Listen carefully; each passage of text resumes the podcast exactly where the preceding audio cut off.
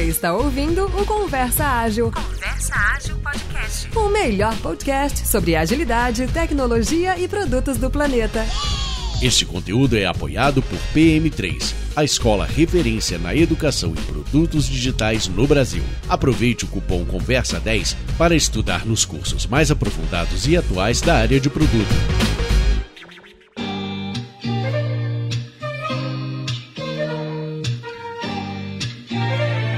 Ouvintes! Estamos aqui iniciando mais um Conversa Ágil e, primeiro, né, me apresentando aqui, caso vocês ainda não tenham relacionado esta voz de veludo que vos fala, Renato Macedo na área, sempre com meu parceiro de microfone, Odair Bonin. Fala, galera! E aí? Aí! E hoje com uma presença ilustre, uma pessoa que a gente já está querendo conversar há algum tempo e uma dívida do Conversa Ágil, né, que a gente faz um tempo que quer trazer, que é a Mariana Zaparoli. Mari, seja bem-vinda. Obrigado por aceitar o nosso convite.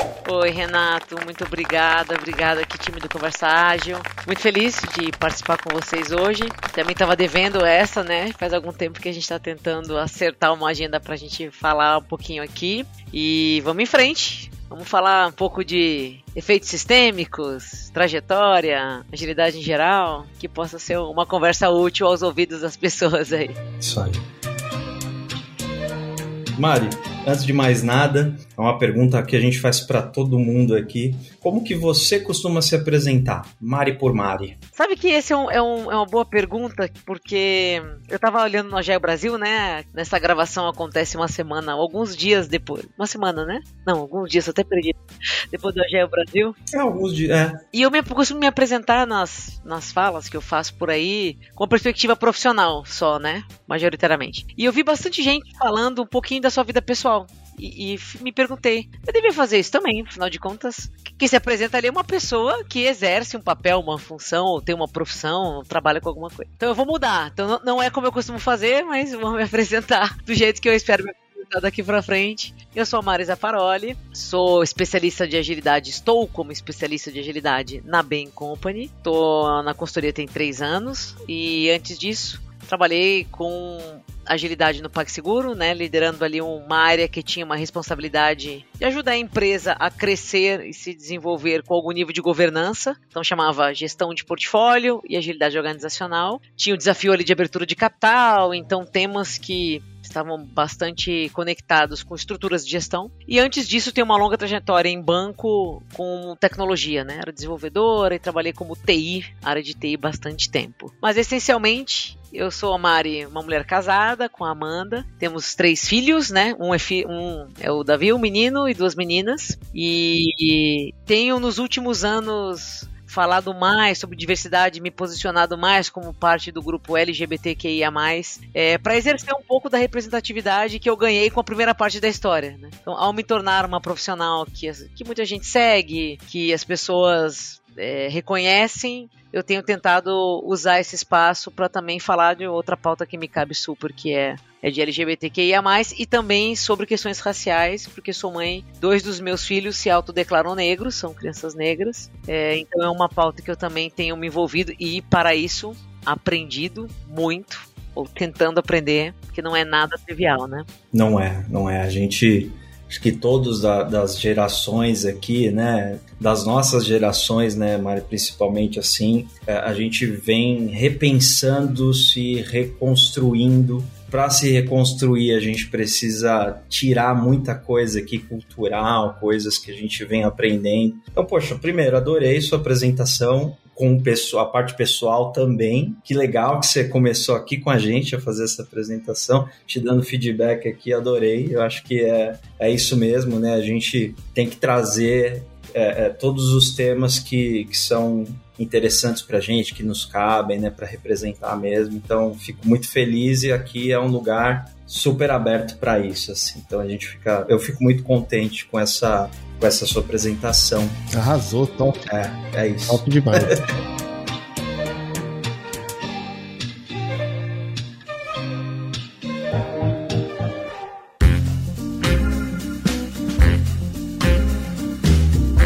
E, Mário, eu queria entender um pouquinho assim com você, né? Você comentou, veio de banco, desenvolveu tecnologia, Bom, todo mundo aqui sabe que você é uma referência quando a gente fala de agilidade, enfim, liderança, né? Facilmente a Mari aparece ali como as pessoas lembradas, né? E queria entender contigo, assim, como que foi essa construção na sua visão, assim, como que você entende que, que e, e o que aconteceu na sua trajetória que, que, que aconteceu que você parou de desenvolver um dia? Para onde que você foi? Né? Como que você, aí na, na PAG, né, você vira uma referência absoluta, acho que com um cargo que também não tinha muito no mercado, né? Não, não tinham muitas pessoas nessa posição. Queria entender um pouco como que foi isso tudo para você. Ah, eu, eu tenho 40 anos, né? Então, na minha trajetória, é, não quero generalizar, às vezes a gente fala de é, geração XYZ e tal, e parece que todo mundo pensa do mesmo jeito. Então não é isso, mas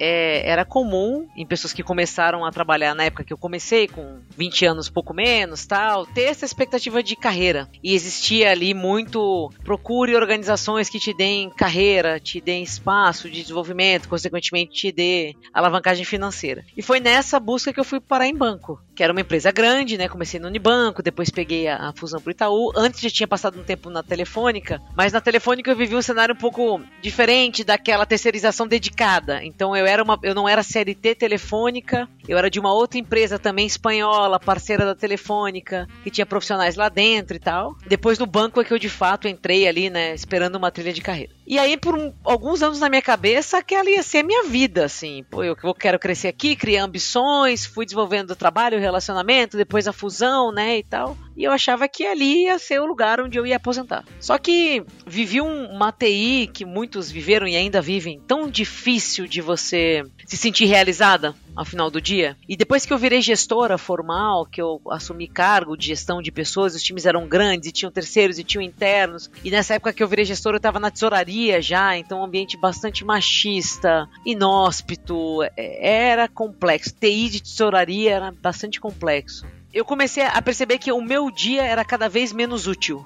Eu passava mais tempo tentando abrir espaço para trabalhar do que de fato fazendo alguma coisa que eu percebesse valor, sabe? Que eu conseguisse falar, caramba, isso aqui foi legal. Porque quando eu codava, eu ainda via código compilado, tela funcionando, gente usando, e aquela coisa do pô, o que eu tô fazendo é bom. Depois que eu virei gestora e ficava no negócio de zilhões de reuniões e PowerPoints, não conseguia nem conversar direito com a equipe, aquilo foi me frustrando cada vez mais. Então eu comecei a achar que aquela dinâmica não é, não dava mais para mim. Quando eu olhava pro lado e via os meus amigos também da TI, né, tanto aqui em São Paulo quanto em outras cidades, eu também não ouvia narrativas muito diferentes não, de como o trabalho chegava priorizado, de como é que era a gestão de metas, como é que o que você tinha que fazer liderando uma equipe. É, tinham coisas legais no banco, né? Eu tinha muito muito treinamento, então fui muito capacitada lá, trilha de liderança, produtos financeiros. Então eu aprendi muito suportada pelo banco, mas a rotina para você aplicar esse conhecimento era muito difícil. Então eu achei que estava na hora de fazer outra coisa. E aí eu encontrei no meu caminho o Sandro Manteiga, que hoje é VP de operações do Nubank. Na época ele estava trabalhando como gestor no banco e no Job Rotation ele assumiu a minha área. E o Sandro tinha um ano e pouco de banco, ele falou: "Também vejo essas dificuldades, também não me sinto totalmente realizado no trabalho aqui. Uh, vamos tentar fazer alguma coisa de diferente." E falou: "Vai estudar isso aqui", me deu Jeff Sandler para ler. Vai estudar Scrum, tem coisas que estão acontecendo lá fora que a gente não incorporou ainda aqui no Brasil, a, a Contento e vamos tentar fazer diferente. Se der, deu. Se não der, nós vamos embora. E eu falei, tá bom, tipo, a última alternativa. E foi aí que, que eu comecei a estudar agilidade. Isso foi 2012, mais ou menos. E comecei a fazer alguns experimentos lá no meu time, né? Junto com ele, a gente dividiu a área. Na, na minha época eu criei acho que três ou quatro times de Scrum que eu era PO de todos eles, altamente disfuncional. Mas na época. Claro, era o que tem tinha. que começar de algum jeito, né? Era o que dava para fazer, enfim. E ali eu fiquei mais dois anos nessa, nesse trabalho com essa função. O Sandro saiu antes. Uhum. E ele foi pro PagSeguro e me chamou para ir pro Pag. E aí no Pag o desafio era outro, né? Era precisamos, a gente tem um ambiente super fluido, super autônomo, uma empresa de resultados incríveis, porém estamos crescendo aceleradamente. Tem uma ambição de abertura de capital lá na frente que não era declarada ainda para a organização, mas a diretoria já tinha essa responsabilidade de fazer aquilo acontecer. A gente precisa organizar essa casa aqui, né? E A resposta que eu dei para ele, eu falei, meu Deus, a gente já se conhecia fazia uns três anos, talvez mais, e falei, cara, você tá falando com a pessoa errada, não tem nenhuma condição de eu ser essa pessoa. Porque eu detesto governança, assim, o que eu tinha de sentimento e vivência das governanças vividas eram muito ruins, né? Eu falei, não tem, não, não vou conseguir fazer isso. E aí, em várias conversas, ele me convenceu de que fazer governança não necessariamente era do jeito que a gente tinha vivido. Tinha que existir outra forma de fazer, e mesmo que a gente não soubesse como, a priori, a gente teria espaço para experimentar e construir uma governança que fosse útil para aquele ambiente. E essa foi a minha jornada de quatro anos no PAG. Foi. Eu sei que eu tenho uma missão aqui, como esta área de governança, e, e tinha uma posição de senioridade ali que eu recebi para fazer esse trabalho, mas logo percebi, como quem trabalha em ambientes autônomos, que cargo não diz muita coisa que você não consegue mobilização das pessoas se você não explicar para que, que serve o que está propondo, que problemas que resolvem e tal. Então, de início foi um, um mar de caminhos para trazer as pessoas para a proposta de valor da gestão de portfólio. É, então precisamos falar de estratégia, a gente precisou trazer as pessoas, ouvir as pessoas sobre os problemas que elas vivenciavam e conectar isso com aquilo que a alta liderança também vivenciava, né, na, na sua perspectiva de questões. E aí, em quatro anos, a gente foi ali criando a gestão de portfólio, iterando sobre ela ao longo do caminho, porque a empresa que eu saí não era a empresa que eu cheguei e hoje também não é mais a, mais a mesma empresa, né? Eu cheguei, tinham 200 pessoas, eu saí, tinha quase 3 mil, hoje já tem 7 mil. Nossa. Uma empresa completamente diferente, com um portfólio de serviços completamente diferentes. E eu acho que o que me fez é, me tornar uma referência lá dentro e depois o que reverberou para fora foi que lá dentro eu, eu acho que uma coisa que eu sempre tento fazer é, é trabalhar com. Deixa uma palavra que diga isso, com autenticidade, sabe? Eu tento jogar o jogo limpo, assim, e falar o que eu tô sentindo, e falar quando eu discordo, e falar quando eu concordo. E eu acho que essa franqueza no lidar faz com que as pessoas passem a te reconhecer sabe, ao longo do caminho. Passam a reconhecer a sua capacidade de, de agregar. E o que a gente construiu, construiu ali a muitas mãos foi uma coisa que com o tempo as pessoas foram vendo muito valor. Tanto que muitas saíram do PAG e falam desse trabalho por onde passam. Que ajuda muito no segundo ponto, que é por que, que as pessoas passaram a me procurar, a me acompanhar? É um misto de eu passei a falar da porta para fora, o que no PAG também fazia parte de uma estratégia da gente de contratação, que a gente tinha coisas muito legais acontecendo lá e as pessoas não conheciam o PagSeguro de início, lá para 2015. Então a gente falar, ir para os eventos, patrocinar, foi uma estratégia de marca, mas que trouxe muito a favor sobre poder contar o que a gente estava fazendo. E depois as pessoas que foram saindo no, do PAG foram reverberando isso por aí, né? Para as empresas Uhum, por onde uhum. elas foram e tentando fazer um trabalho em alguma instância com elementos parecidos, trazendo alguns insights que a gente viveu lá, tentando não errar nos mesmos erros e assim por diante. Então quase que se criou uma rede aí de expansão desse aprendizado que foi sendo iterada, que eu acho que ajuda muito, muito a dar esse valor, né, e um reconhecimento a falando de mim, né, a minha pessoa, mas é um trabalho que foi feito por muita gente ali. Ó, e esse trabalho que vocês fizeram, você, você consegue dar um pouquinho mais de detalhe? O que que é, vocês fizeram exatamente que você construiu uma história, assim, que te ajuda a contar uma história hoje? E, se a gente perguntasse para essas pessoas, assim, qual que é o, o ponto principal desse trabalho que as pessoas diriam? Foi autonomia? Foi o resultado? Foi, enfim, assim, uma coisa inédita na empresa que deu super certo? De curiosidade, mais assim, de para saber também pra gente fazer, né, aqui, né? Eu acho que lá foi, foi um trabalho que ela tinha uma conjunção de fatores muito bons. Primeiro era uma diretoria que tinha uma liderança que gerava coesão, que era o Juan, o, o chamava o diretor geral do PAG, e era a figura do CEO na época lá. Então a diretoria era composta por profissionais experientes, de trajetórias muito diferentes, mas que se comportava como time, sabe? Na hora das decisões, aquele grupo se comportava como time. Ah, isso muda o jogo, né? Total, totalmente. É. Existia um ambiente também propício em relação aos incentivos. Então, essas lideranças que conduziam grandes áreas nunca tiveram neste ciclo, por exemplo, metas individuais ou bônus associados a resultados específicos. Nesse ciclo todo, o Pag sempre trabalhou, com exceção do comercial, do comercial, principalmente porta para fora de comercial, tá? Estão tirando o comercial. O sistema de incentivos era coletivo, no nível empresa. Então, facilitava muito. Terceiro é, as pessoas lá sabiam, principalmente a liderança de início, e depois a gente foi dando esse chamado awareness, né, atenção aos, aos demais níveis da organização, de que era necessário organizar o crescimento para não degradar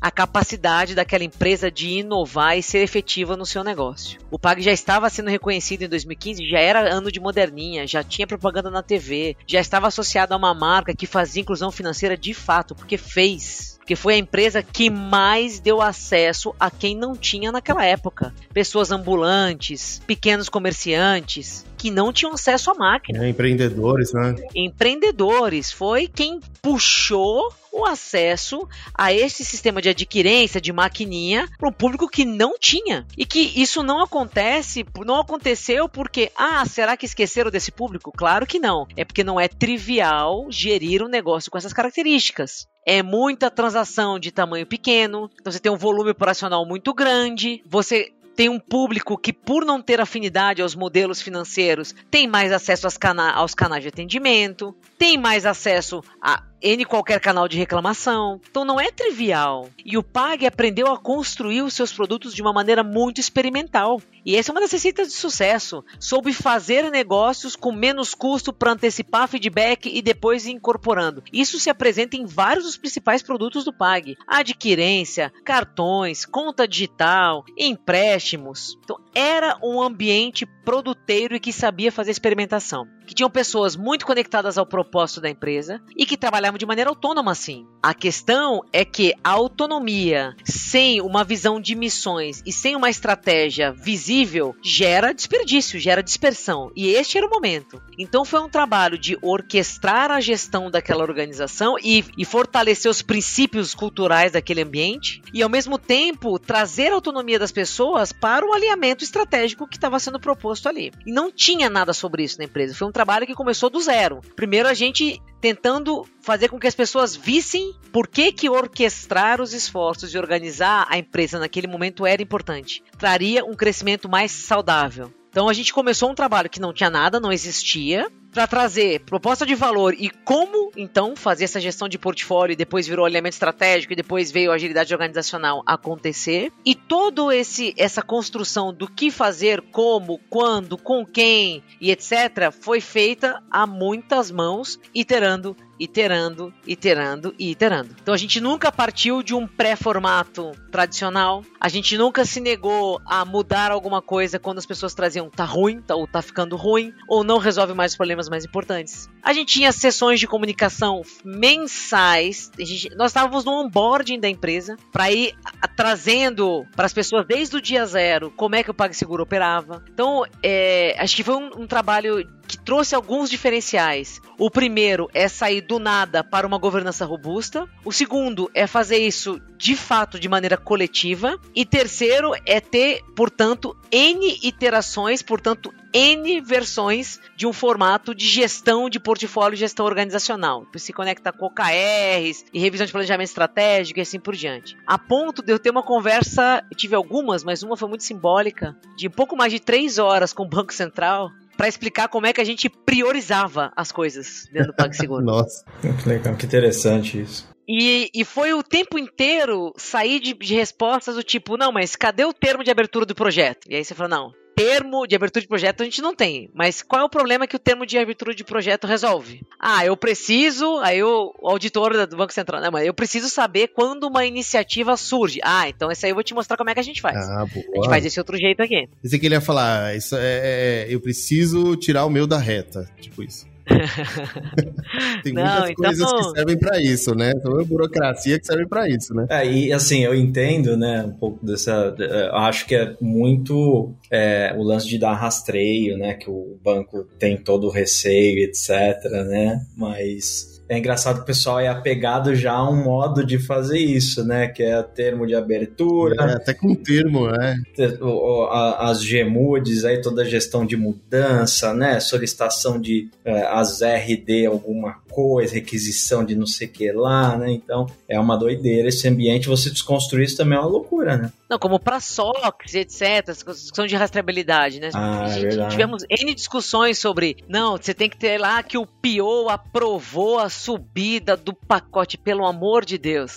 Tudo isso é para quê? Mas é para quê? É para quê? É para quê? É para ter tracking. É tracking o problema? O que, que eu quero? Eu quero ter a garantia de que se é uma linha de código der pau em produção, eu vou conseguir rastrear quem é que fez e por que que fez. É esse problema? Ah, isso aqui a gente vai resolver de outro jeito. A gente resolve. Uhum. Com automação, com os devidos registros que sejam alinhados com a maneira como a gente trabalha. Isso a gente faz. Agora, vai lá e dá o ok, e gotas de sangue, eu, Cadê o pior, aproveita. né? Pelo amor de Deus, né? Aí não, não tem condição mais. Então, foi muito, foi muito interessante. Foi, cara, foi muito desafiador e muito agregador na, na minha trajetória, não tenho a menor dúvida. E foi a primeira vez que eu fiz um trabalho de âmbito organizacional. Então, a gente trabalhou capacitação, trabalhou liderança, construção de planejamento estratégico, instrumentação como OKRs, gestão de portfólio, visão de métricas em N níveis, criação de comunidade. Foi um trabalho que permeou é, dimensões que eu até então não estava exposta, pelo menos não com voz ativa na minha carreira. É, então foi muito bom. É, é interessante quando a coisa ganha uma escala, né, Maria? Aí o negócio começa a ficar. é, a gente já fala de complexidade. Você olha para o nível de um time, por exemplo. A gente fala às vezes, poxa, tem vários times conectados a um produto com um propósito, ok. Mas quando isso começa a se expandir, né? O que, que deve ser alterado ali, né? E quais são as, a- os gatilhos que vão sendo colocados para tudo responder, né? E quando você comenta essa trajetória, acho que o, o que, o que fica muito forte para mim, assim, é, é a questão de uma cultura que foi criada, né, dentro de um, de um ambiente que é muito mais fácil você nadar a favor da maré e do, da correnteza, né? E vamos colocar todo esse controle aí pronto e ninguém vai me, me torrar mais. E a parte do produto, né? Ter o pensamento produtizado faz uma diferença gigantesca para a cultura como um todo. né? Sem dúvida. Maria, eu percebo que você tá muito conectada com assuntos complexos, assim, de complexidade. Isso te fascina um pouco, assim, de saber como resolver.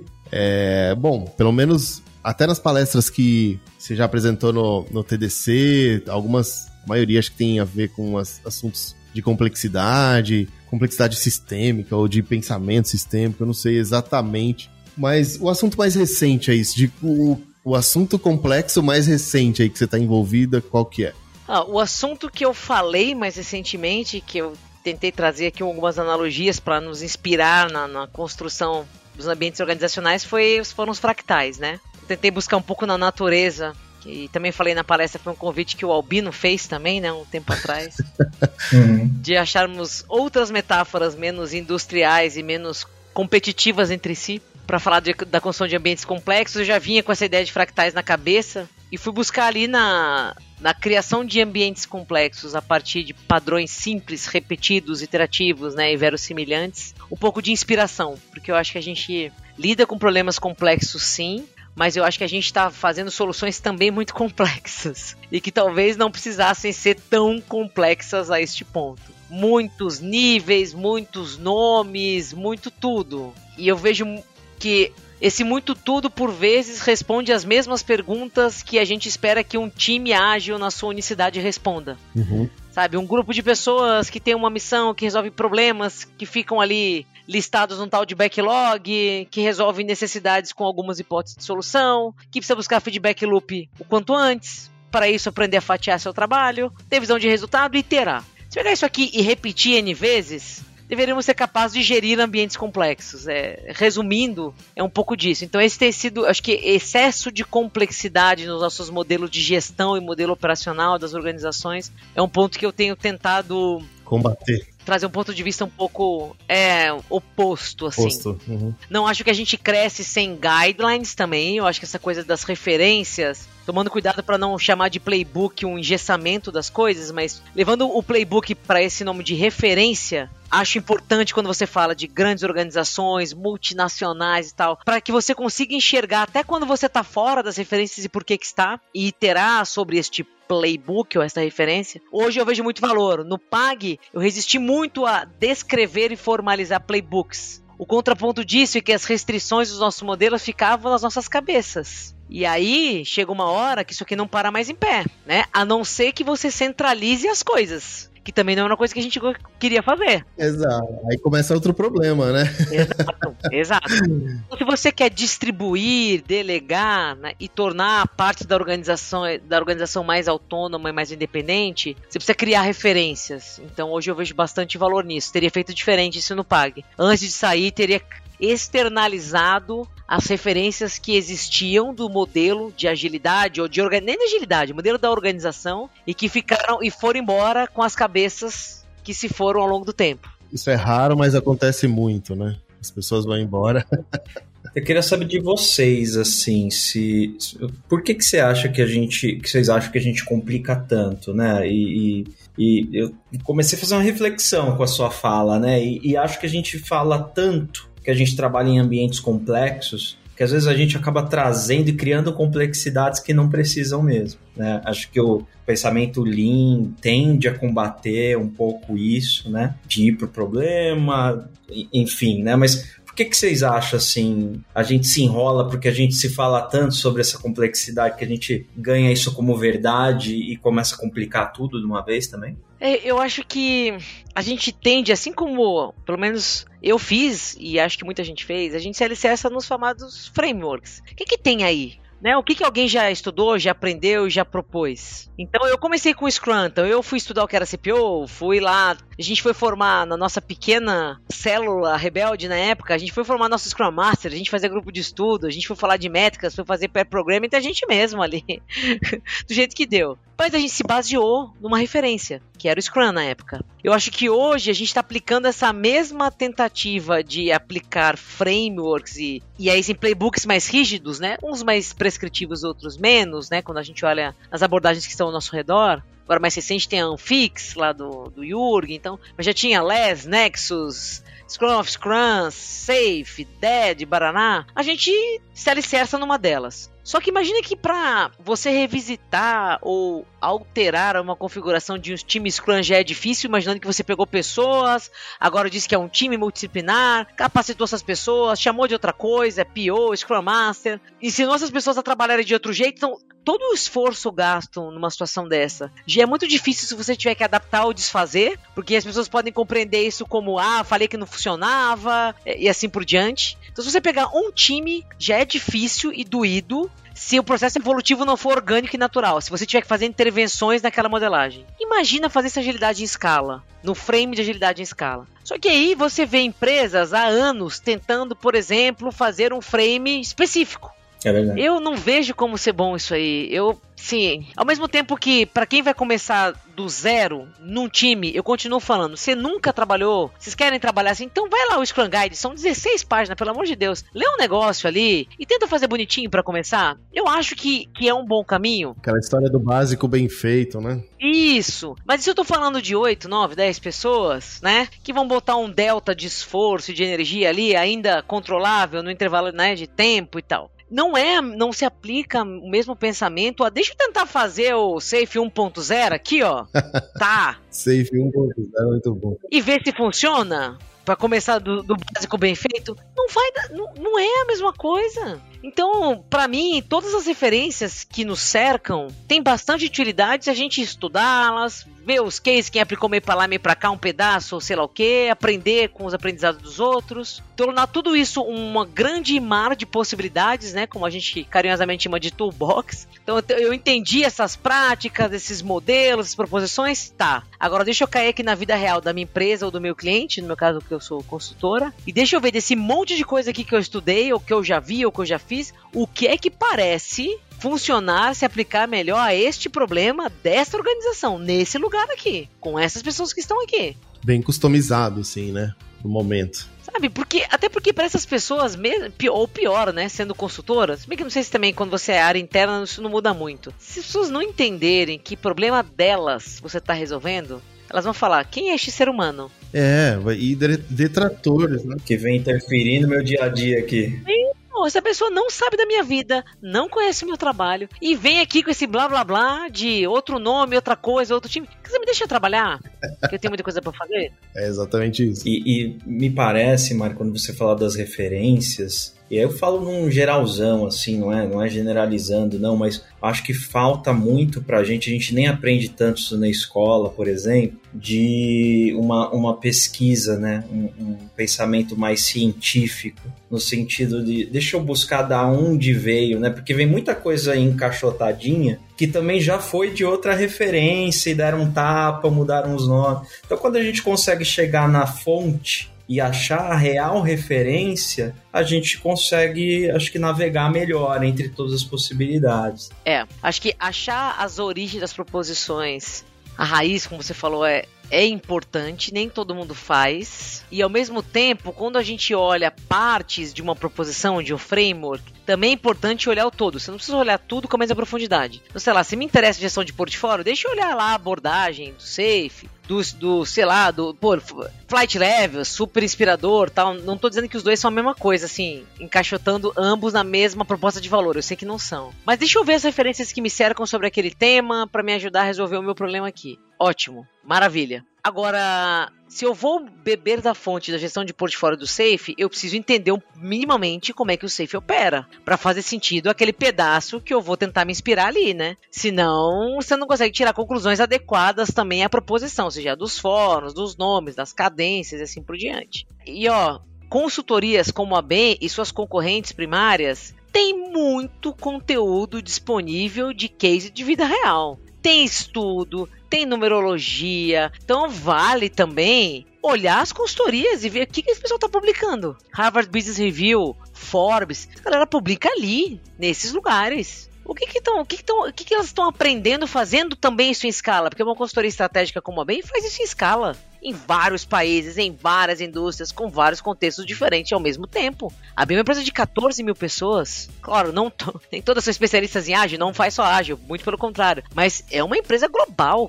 Então tem muita coisa acontecendo. Lógico, né? tem que aproveitar das fontes da vida real também. Vai para evento, vê um conteúdo que parece interessante, uma provocação, legal, mas vai ver case. Vai lá ver o que, o que, que tá acontecendo no famoso skin the game. Não fica só no, no livro, né? Não fica só no, no, É. Tem que a vida real, né? A vida real é muito diferente. Eu costumo dizer isso aí para alguns alunos meus é na teoria a prática é igual à teoria, mas na prática não é. Então, é sempre assim, né? A gente acha que é, mas chega lá é totalmente diferente, né? É, lógico. E outra, e viveu, testou, alguma coisa? Conta. É, vai boa, no Meetup, boa. vai na comunidade, traz seu exercício. Ah, mas eu não sei se é bom o suficiente. Assim, não, todo aprendizado de exercício é agregador. Sim, verdade. Traz, traz o seu como. Como é que você resolveu aquilo ali? E tá tudo bem. Vamos trocar sobre aquilo parece muito simples, trivial para uma pessoa, para outra pode ser ali o começo de uma solução. E eu gosto muito da equação, do, do, resultado dessa equação, Mari. Quando a gente leva algo num evento ou assiste algo num evento, ocorre uma, uma somatória ali, né? Sempre alguém te traz alguma coisa a mais, estimula novas conversas. Quantas vezes eu fui levar alguma coisa e aprendi várias coisas com o retorno das pessoas, as perguntas, o pessoal depois contando um pouquinho sobre alguns contextos e, e, o que vem acontecendo ali. A troca, né? A troca é muito interessante que sai dessa, dessa brincadeira aí, né? Que mesmo que eventualmente se escute alguma crítica desde que feita de um jeito educado e tudo mais, né? Os princípios claro, básicos claro. da relação, é agregador. Uhum. Eu lembro muito bem, uma vez eu fiz uma palestra, não sei se foi de portfólio até, em algum evento anos atrás, e o Thiago Soares, que tá no Nu agora, era da Isinvest, acabou e me pegou e falou: Zapa, gostei disso, isso daquilo, o que que eu não gostei? Faltou isso e, e faltaram os próximos passos você parou a narrativa num ponto onde você chegou, mas você não falou o que, que tem ali na frente. Bom, bom ponto. Legal. Isso sempre tá na minha cabeça. Se eu vou contar agora qualquer case, é, a gente fez o Linkamban, eu e a Regina, diretora aqui da, da, área de informações da BEM, a gente fez a palestra no Linkamban Brasil esse ano, né? Falando do que coisas que fizemos ali na área de pesquisa e dados da BEM, com Kanban, Scrum of Scrums e etc. E aí o último slide foi próximos passos, que eu falei pra ela, não, a gente tem que botar os próximos passos ali. Eu nunca esqueci esse negócio. Você já abre com o título e com próximos é, passos, né? Então, sim, assim, sim. mesmo que seja uma crítica, ela agrega. Se a pessoa trouxer sugestão, agrega pra caramba. Se conta a, o caos dela, você vai conseguir coletar também coisas que podem ajudar no seu caos, na sua dificuldade, né? O seu desafio. Então, é. Só ganha-ganha. É verdade, é verdade. E uma coisa que você comentou, Mário, lembrei assim, uma vez eu ia dar uma palestra e quem tava na plateia tinha uma galera conhecida, né, e tal, mas o Albino tava na plateia. E, e dá aquele friozinho, né, porque, pô, li o livro do cara, já conversei com ele várias vezes, né, você vê ele apresentando com aquela tranquilidade, né, e o Albino ali parado com um papel uma caneta fazendo várias anotações ali. Eu falei, mas que coisa maluca, né? Assim, o que, que o cara tá anotando ali? Será que ele não sabe de alguma coisa que eu tô falando? Mas isso me ensinou uma coisa tão interessante, assim, de sempre dá para sentar ali, prestar atenção, aprender alguma coisa, anotar até algum insight. Sempre dá, assim, e esse dia ficou muito gravado, assim. É, é, acho que o Albino nunca soube disso, nunca comentei isso com ele, mas sempre me vem essa, essa cena, assim, sabe? Dele ali quietinho anotando, como se estivesse começando agora, assim, né? Que a gente vê o pessoal mais empenhado.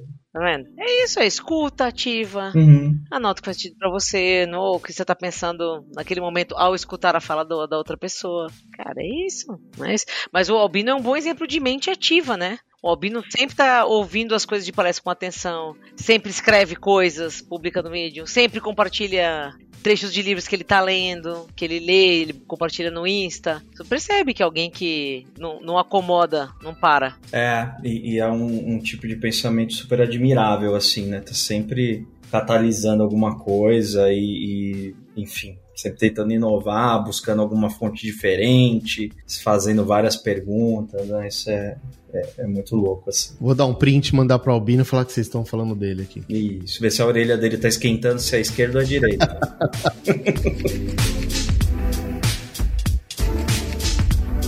Oda, você tem mais alguma questão aí, cara? Tenho. Eu queria saber se você já encontrou algum case parecido com o que você passou lá no, no PAG, assim, um case que as pessoas, sei lá, estavam buscando ou perdidos, assim, buscando uma saída. E você, ah, já passei por isso, já sei como resolver. Já usou o, o, o aprendizado Olha, no PAG a gente teve de tudo um pouco, né? Mas tem o case de Nárnia, que eu também já contei algumas vezes aí na comunidade, que foi um trabalho que a gente fez dos fluxos de contratos e NDAs do PAG. Um trabalho que a gente fez muito próximo ao jurídico, mas que envolveu diversas áreas e que a gente conseguiu gerar uma efetividade no fluxo bem considerável, iterando o trabalho de mais de ano. Então, Nárnia é um case muito legal, que tem uma pauta de jurídico por trás. Uhum. É, mas no dia a dia, acho que tem muito da gente pegar o princípio da coisa e criar um jeito de aplicar. Então, por exemplo, uma época a gente estava numa baita discussão sobre contratação. A gente queria contratar, foi em 2016, 2000 e, não, foi em 2017. Uma quantidade de Agile Masters que na época a gente chamava. O mercado também não usava essa nomenclatura. A gente numa dinâmica lá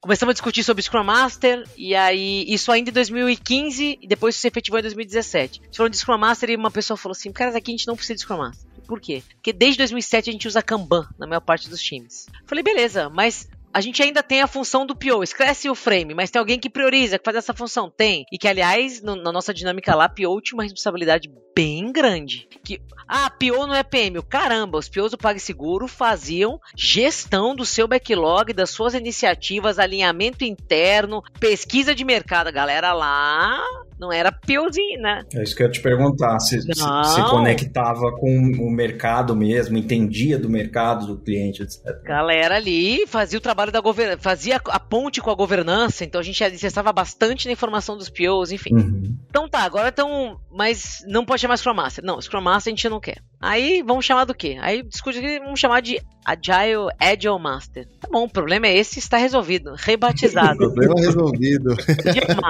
e começamos a usar essa nomenclatura, e depois esse negócio se espalhou. Sim. E em 2017 a gente decidiu no crescimento dos times, a gente primeiro começou trabalhando esse papel dos POs, para arrumar os backlogs, responsabilidades, e aí a gente falou, não, agora a gente precisa dar uma alavancada nessa, nessa, nesse papel da pessoa agilista de time, ou dois times, tinha uma ponderação ali. E aí a gente falou, tá, nós vamos a campo, vamos a mercado e, e, usar nossa rede de indicação e tudo isso. Como é que a gente vai fazer o processo de seleção acontecer? E aí, do lado da engenharia, para pessoas desenvolvedoras, eles já tinham um processo automatizado. Você fazia uma prova, já saiu uma correção automática, já saiu um reprovado ou aprovado, que era uma parte importante do funil. E já existia também lá um hábito instanciado de chamar as pessoas do time para entrevistar novos integrantes do seu time. Afinal de contas, é com o time que vai trabalhar, então não era uma decisão unilateral de gestão, nem de RH. Já, já tinha isso lá. E eu confirmo porque eu fiz todo esse processo aí. Já eu tinha quase fui para lá essa época. Tinha, fiz tudo isso aí.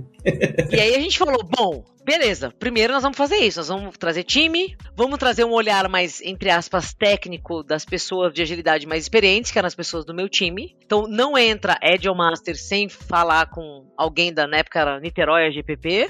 Time, gestão de time, gestão da, da área, RH e tal. E agora e o processo em si? Aí a gente chegou num consenso discutindo lá na comunidade, na nossa, na nossa comunidade interna, de que fazer um processo com respostas exatas tiraria uma, um aspecto importante da construção do raciocínio que a gente não queria perder. Porque foi, para automatizar você tem que ter um gabarito. E longe de nós querer perguntar aí coisas do tipo, qual, quantas horas deveria durar uma daily de um, um sprint de 15 dias? Para.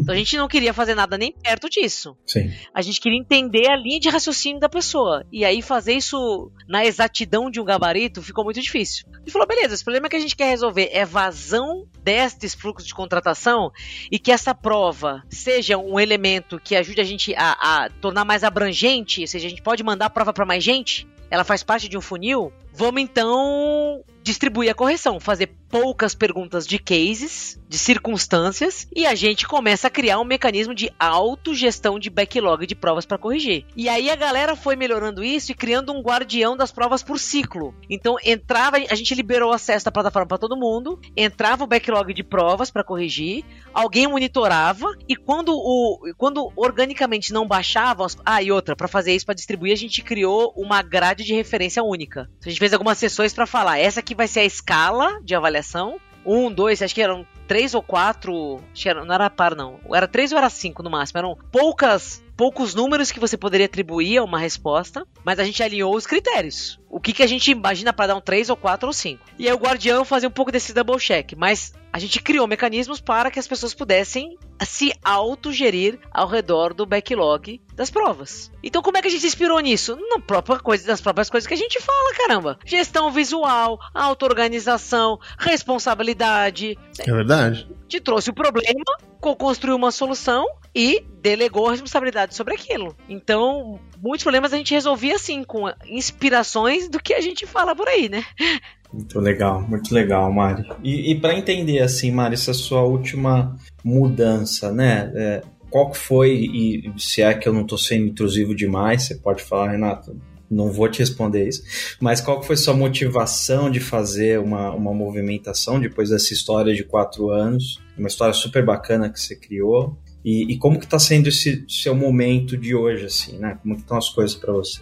É, eu, eu acabei fazendo esse movimento porque no PagSeguro acho que a gente teve um ciclo com pessoas, como eu comentei, muito alinhadas em relação ao que a gente queria promover naquela organização. E passada a abertura de capital, tal, bastante coisa mudou na estrutura de gestão e na configuração da empresa. E nessas alterações o nosso CEO saiu e depois, é, o Sandro, que, que era essa pessoa com quem eu também trabalhava diretamente, também decidiu sair, foi para a Bain Company. Uhum. E eu comecei a perceber que todo esse alinhamento das estrelas para aquele ciclo que a gente tinha vivido, ele tinha se desfeito. Isso faz parte de qualquer ambiente organizacional, qualquer empresa, né? Uhum, com certeza. E eu me perguntei se eu estava disposta, se eu queria fazer um novo ciclo. Tinha um time super bom. O nosso time lá era muito bom. A gente tinha muita gente boa no PagSeguro como um todo. Tem até hoje muita gente boa lá. Eu me perguntei, putz, dado isso, eu quero mais um ciclo aqui, meio que começar, não é um de novo, né? Mas assim, eu quero recomeçar, fazer um, um novo capítulo nessa minha história no Pag sabendo do que vai acontecer, né, com essas trocas de liderança e tal, ou é hora de eu aproveitar esta nova reconfiguração estrelar para fazer um novo ciclo de aprendizado na minha vida. Porque eu saí da TI para fazer governança, agilidade, lá, que mais tem aí? E aí o Sandro começou a me contar como era trabalhar numa consultoria estratégica. E aí vamos conversando, conversando, conversando de novo. E aí ele falou: ó, a gente não tem ninguém de agilidade aqui na época. Acho que seria uma experiência muito legal para você. É outra coisa, é outra dinâmica, tem outra exposição interna e global. Você vai ter oportunidade de trabalhar em outras indústrias, né? Que eu estava só serviço financeiro também há muito tempo. Você não vai gerir ninguém. Agora isso é meio. Agora eu tenho time, mas a priori não, tipo, puto, vai passar um tempo. Você não vai gerir ninguém. No começo, não. É, e, e também ninguém, ninguém faz gestão de você, não no sentido de cuidar. Assim, tem uma série de, de pessoas que fazem uma orientação e uma gestão, mas, mas eu não reporto para ninguém. Esse é o ponto. Você não vai reportar para ninguém, você vai ter uma estrutura que vai alicerçar o teu trabalho, você vai ter cliente face, né? Interação com o cliente pra caramba. Que tal? Falei, ó, abriu-se uma porta de uma coisa que eu nunca fiz, num ponto que eu tô de experiência legal, que eu me sinto apta a ir fazer uma consultoria desse assunto, depois de tudo que eu vivi aqui. E também eu sou. Eu, eu dou ouvidos ao universo. Falei, o universo está mostrando que as estrelas se mexeram. Não se apega, sabe? Tem gente boa para seguir o trabalho aqui, vai seguir tua vida em outro lugar, que tem, o trabalho não vai morrer. Uhum, uhum. E outra também se reconfigurar, também faz parte. O que foi, foi. O que não foi, não foi, tá tudo bem. E dá espaço para outras pessoas se desenvolverem nessa liderança aqui.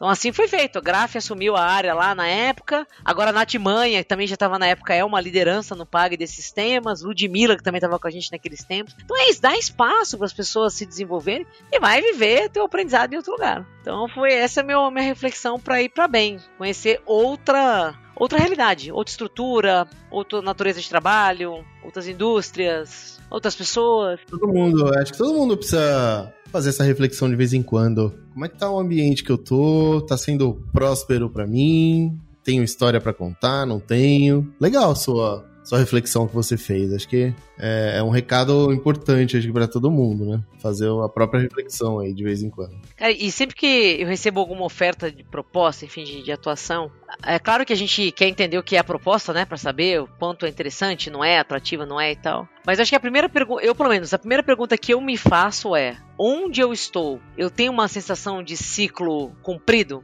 Hum, Se bom. eu decidisse sair eu olho para trás, vejo uma coisa que eu falo, podia ter mais, podia, podia ter menos, talvez pudesse, enfim, não é, é não é fechei o livro, mas assim, pelo menos, eu olho para trás, eu vejo uma construção feita, assim, eu, eu, tô, eu saio satisfeita com aquilo que eu agreguei. Se a resposta for sim, isso me habilita a pensar realmente em fazer uma transição. Se a resposta for não, eu tendo a nem Continuar, seguir né? muito as conversas, porque eu acho que eu ainda tenho que concluir essa sensação de ciclo, de, de realização, de olhar e falar, não, beleza. E no PAG eu, eu tinha essa sensação. Quando eu parei para olhar, eu falei, putz, estou muito feliz com o que a gente fez até aqui. Tem muito para fazer? Com certeza. Legal. Mas, sabe, tô tranquila que fiz o meu trabalho. Sensacional. Mari, a gente vai indo pro final, a gente sempre deixa um espacinho pro momento jabá, se você quiser dar um recado ou recomendar alguma coisa aí pros ouvintes. É, enfim, dá um tempinho para você. Vender alguma coisa também, pode vender à vontade. Falar de eventos, não sei como é que tá a sua agenda. É, boa. Obrigada, pessoal. Mas, em geral, aqui, eventos que eu sempre participo são o Agile Brasil e o Scrum Gathering Rio. Esse eu já faz tempo que eu não perco. O Linkamban Brasil também acho que foi a terceira ou quarta edição que eu participei. Aí tem o Agile Trends também que tem um evento né, que tá cada vez maior. O Scrum Day, tem outros eventos super bons. Não sei se voltaremos com o Agile in the Jungle, que também era um evento muito legal da comunidade lá de Manaus. Nossa, é mesmo. Verdade. Era muito legal. Mas o Scrum Gathering Rio, que vai ter em março do ano que vem, e o Agile Brasil, ali sempre em outubro, são os dois que eu, eu sempre estou. É, minha, meu jabá é procure conteúdos da Bain Company para quem está nesses desafios mais organizacionais. Então, falar de processo de orçamento, modelo de talento, design organizacional. A gente tem feito com bastante intensidade tradução de conteúdos em inglês da Bain para português e espanhol, para facilitar o acesso do nosso público aqui, porque os sócios lá de fora escrevem com muita frequência. A gente também tem tentado produzir algum conteúdo local mas a BEM tem muita experiência para falar desse assunto, então vale a pena. A gente gravou vídeos o ano passado falando de temas importantes da agilidade, também está no site da BEM. E a BEM tem as suas redes sociais, tem o LinkedIn, BEM, BEM Company Brasil, e Instagram, também bem Company Brasil, vale a pena acompanhar. E eu tenho um, um, sitezinho que é um hub de conteúdo, né? Que a Thais Alencar me ajudou a fazer, que é o marisaparoli.com. Ali eu não vendo nada, só tem um monte de informação lá. Para quem quiser procurar, está ainda bem mal estruturado, tipo, não responde perguntas que as pessoas me fazem. Por onde eu começo? O que, que eu vou ler sobre OKR? Você tem que dar um find OKRs. Mas tem bastante conteúdo lá. Então, com um certo garimpo dá pra achar coisas boas. Uhum. E, pessoal, se envolvam nas comunidades, né? Eu acho que Show, esse show. tipo de troca aqui, podcasts, meetups, são fontes de conteúdo super boas que estão disponíveis pra gente consumir, tá? E por fim, uma vez ao ano eu faço uma turma no Software Zen, lá do Alisson Vale, legal. falando sobre estratégia ágil de negócios. Então, geralmente é no segundo semestre. Quem tiver interesse também procura no site lá. Sensacional, muito bom o papo. Cara, passou tão rápido, não parece que. Pois é, gente pois tá é. aqui Já falando gravou todo esse quase tempo. uma hora de papo. Foi, foi. É fácil, né? Tem, tem hora que o assunto ele desenrola fácil e a gente vai que vai, né? Então, Mari, eu queria te agradecer muito. Imagina. Obrigado. Que seja a primeira vez de, de várias outras que você, sempre que você puder, você cola aqui para bater um papo aqui com a gente, tomar um café com a gente, tá bom? Obrigada, pessoal. É isso. Sei que a agenda é lotada aí, mas a gente vai continuar insistindo pra achar um espacinho aí pra falar mais. Pois é, e a Mari, quando ela vai me ver nos eventos, ela vai fugir de mim. Vai ela fala, fugir, puta, vem esse cara cuidado, falar de é, gravar cuidado. de novo comigo, meu, pelo amor de Deus. Mari, obrigado mesmo. Obrigado, foi Mari. Um papo muito legal. Obrigada. Eu que agradeço. Valeu. Obrigado pelo convite, Falou, atenção, um abração e até a próxima. Até. Até.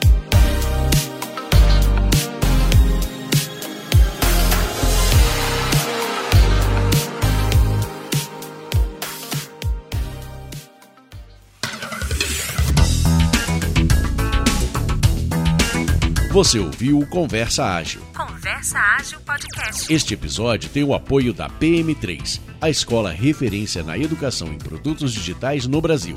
Aproveite o cupom Conversa10 para estudar nos cursos mais aprofundados e atuais da área de produto. Bora elevar a barra e ser ainda mais ágil?